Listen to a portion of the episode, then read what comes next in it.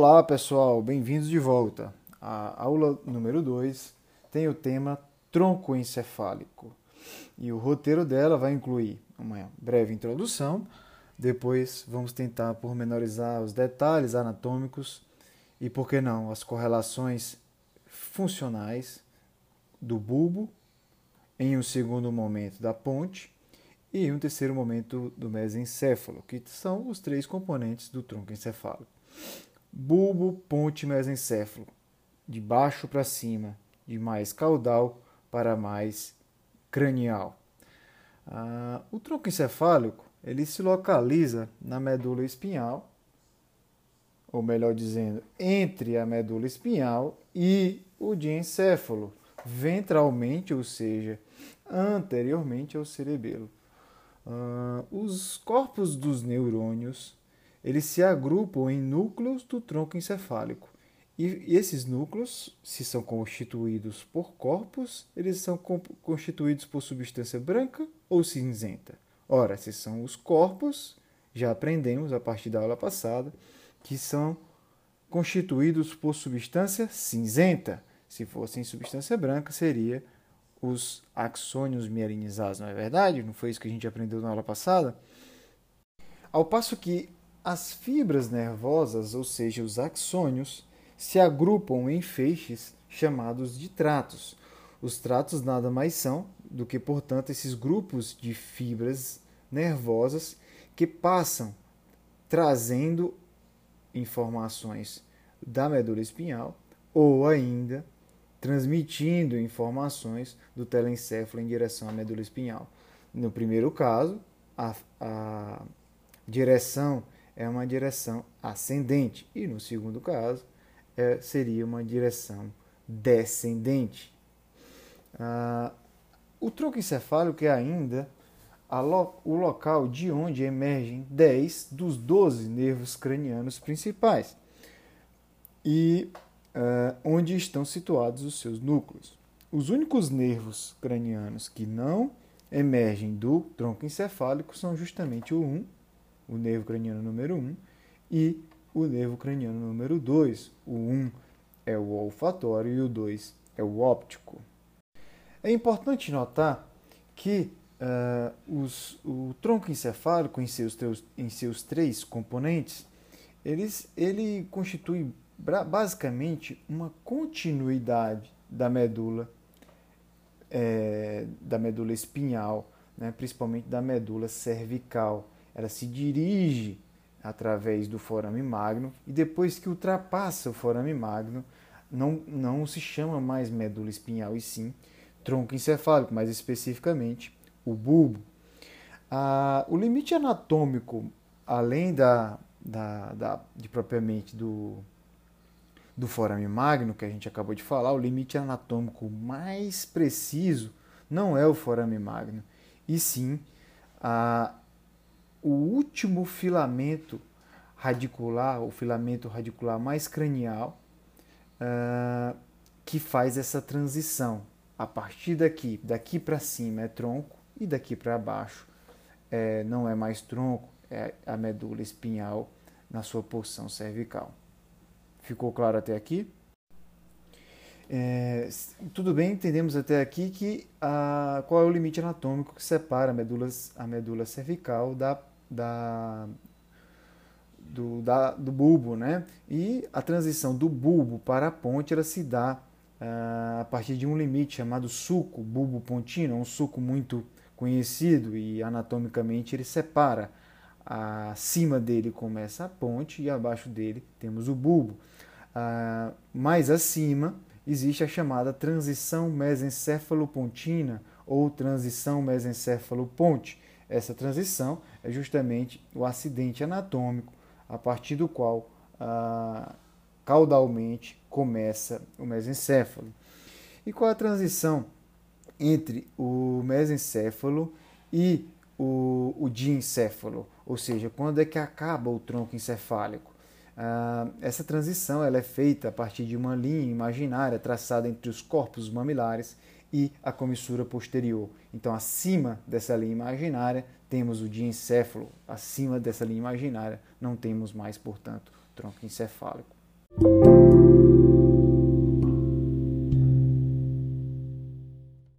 Dito isso, vamos começar estudando anatomicamente o bulbo. O bulbo ele tem é, grandes fissuras e sulcos. As principais delas, é, se você é, tiver inicialmente diante de uma, de uma figura, procure uma figura no seu Netter, no seu uh, livro de referência em, em Atlas, né?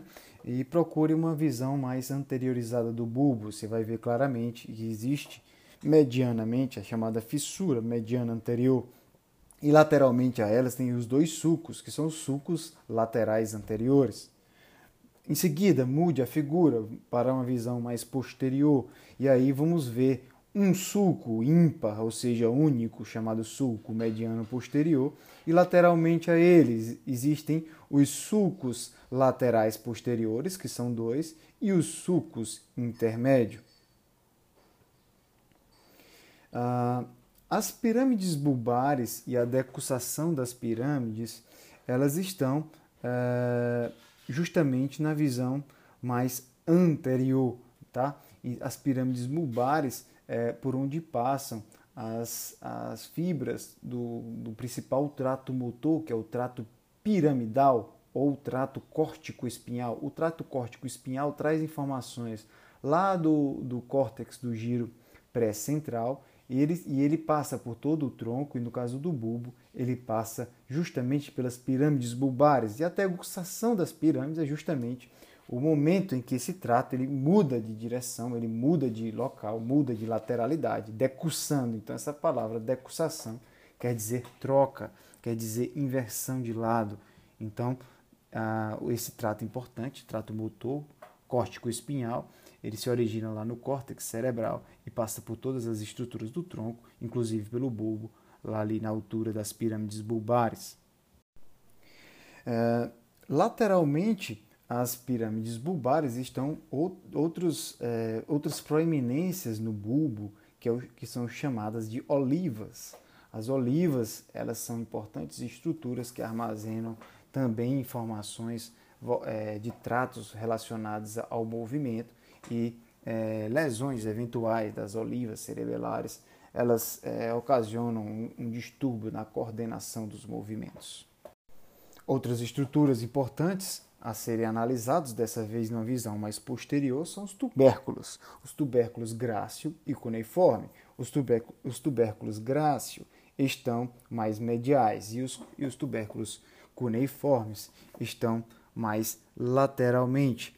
Uh, o suco que separa os, o tubérculo grácil do tubérculo cuneiforme é justamente o suco intermédio. Esse suco intermédio ele existe também na medula espinhal em sua porção cervical e daí o motivo que eu, um dos motivos que eu acabo de falar para vocês que é justamente aquele que eu falei que a, a, o tronco encefálico ele é basicamente um contínuo da medula espinhal em sua porção cervical isso se reflete, por exemplo, no fato de que ambos, tanto o bulbo quanto a medula espinhal cervical, têm o uh, suco intermédio.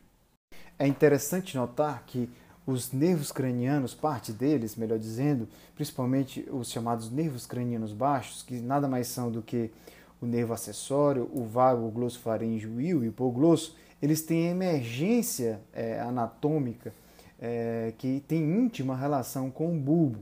E é interessante ver onde cada um desses nervos ele emerge. Isso vai ser importante para a aula seguinte, que será de nervos cranianos.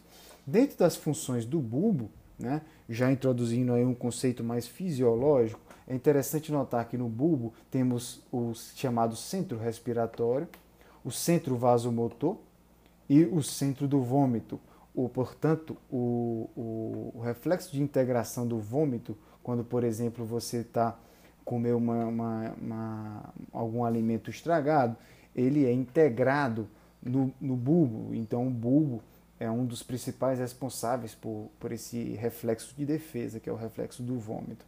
E ainda, se é, é no bulbo que está situado, como eu acabei de falar, o centro respiratório, fica claro aqui a grande importância do bulbo como um importante controlador do ritmo respiratório.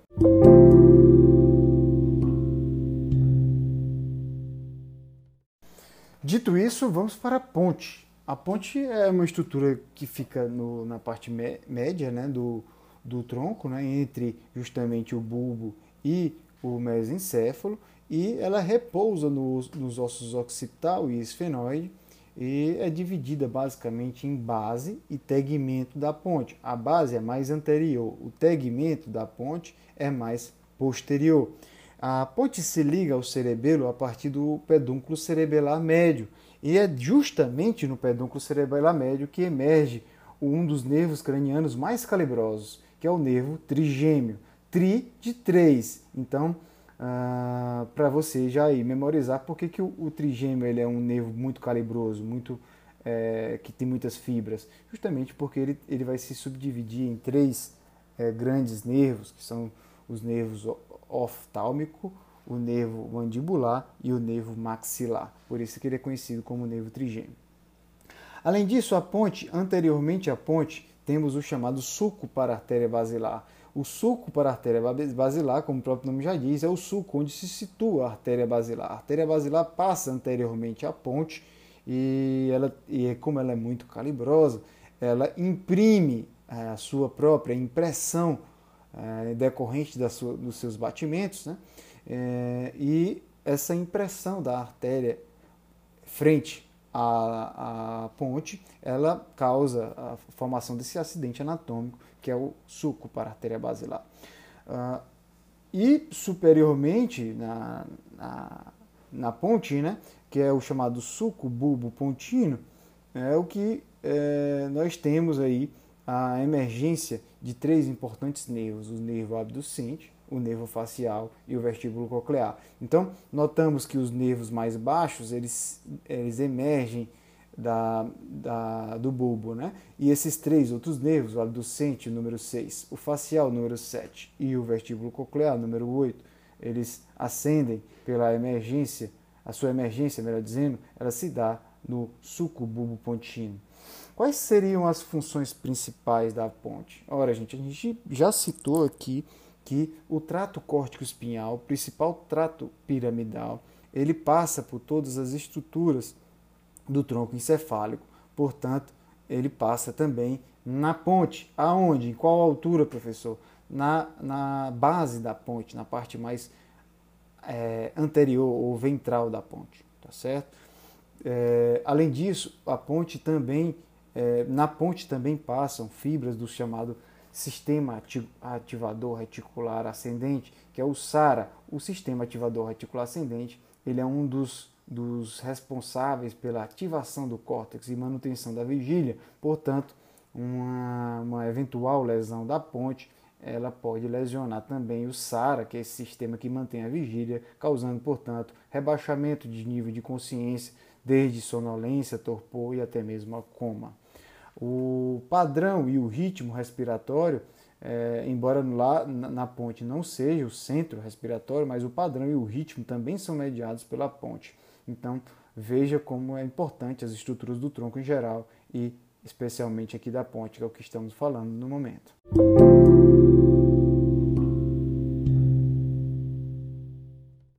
A terceira e última estrutura, que é a estrutura mais é, cranial do tronco encefálico é o mesencéfalo. O mesencéfalo é uma estrutura que se interpõe entre a ponte e o cérebro e que é atravessado pelo aqueduto cerebral. Para quem não, ainda não lembra, o aqueduto cerebral é a estrutura que comunica o terceiro ventrículo com o quarto ventrículo. Então é natural se pensar, ora, se a gente já viu na aula passada que dentro dos ventrículos cerebrais existem a, existe a substância chamada líquor ou líquido céfalo-raquidiano, é, então, se, se o, o, aqueduto comunica o terceiro ao quarto ventrículo, faz sentido imaginar que ele faz parte do fluxo licórico. Então, dentro do aqueduto, é, passa, circula o líquor. O aqueduto é, cerebral, além de, de ser responsável por, por, interligar o terceiro ao quarto ventrículo, ele é a estrutura responsável por, por, dividir anatomicamente as duas porções do mesencéfalo. Que porções são essas? O tecto e os pedúnculos cerebrais. O tecto do mesencéfalo está posteriormente ao aqueduto e o pedúnculo cerebral está anteriormente ao aqueduto. O pedúnculo cerebral, por sua vez, se subdivide em duas outras porções, a base do pedúnculo cerebral e o tegmento do pedúnculo cerebral. A estrutura que anatomicamente divide a base do tegmento, ou seja, separa as duas porções do pedúnculo, é justamente a substância negra. Anteriormente à substância negra temos a base, posteriormente à substância negra temos o tegmento. O trato córtico-espinhal, o principal tracto motor, que a gente já vem falando desde a primeira aula e passando aqui por todas as estruturas é, do tronco encefálico que a gente descreveu aqui é, previamente, ele passa também no mesencéfalo. Em qual estrutura? A estrutura mais anterior, que é a base do mesencéfalo. Existe um nervo craniano, este nervo de extrema importância, chamado nervo óculo-motor, que ele emerge na fossa interpeduncular, ou seja, na fossa que existe entre os pedúnculos é, cerebrais. Essa fossa, é, nessa fossa está localizado o chamado sulco medial do pedúnculo cerebral. É justamente nesse sulco que emerge o nervo oculomotor, que como, como o próprio nome já nos dá a dica, óculo de olho, motor de me mexer. Então, o, óculo, o nervo oculomotor é o principal responsável é, por fazer as movimentações oculares, principalmente a movimentação ocular extrínseca. No tecto do mesencéfalo existem quatro eminências que são os chamados colículos superiores, que são dois, e colículos inferiores, que são dois também. O colículo superior ele se comunica com o braço do colículo superior e, por sua vez, com o corpo geniculado lateral e tem a e é responsável pela via óptica, ou seja, a via visual. O colículo inferior se comunica ao braço do colículo inferior e por, que, que, por sua vez, se liga ao corpo geniculado medial.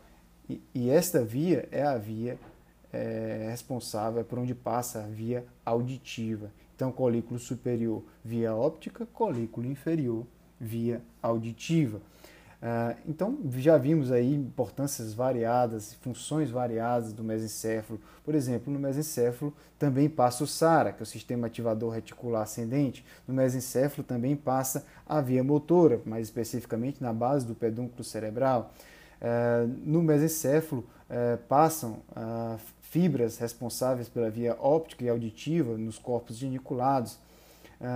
Então, no mesencéfalo é de onde emerge Uh, mais especificamente na fossa interpeduncular, é de onde emerge o nervo óculo-motor. Então, temos aí diversas é, funções do mesencéfalo.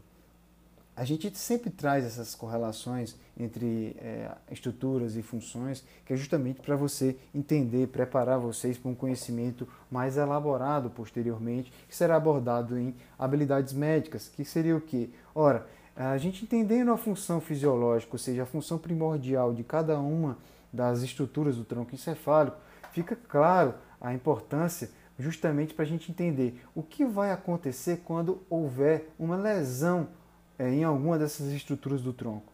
Que tipo de prejuízo o seu paciente pode ter? Que tipo de prejuízo um paciente é, tem, por exemplo, quando ele sofre um acidente vascular cerebral, ou seja, uma isquemia no na, no bulbo, por exemplo? Será que ele pode parar de respirar e ficar em coma?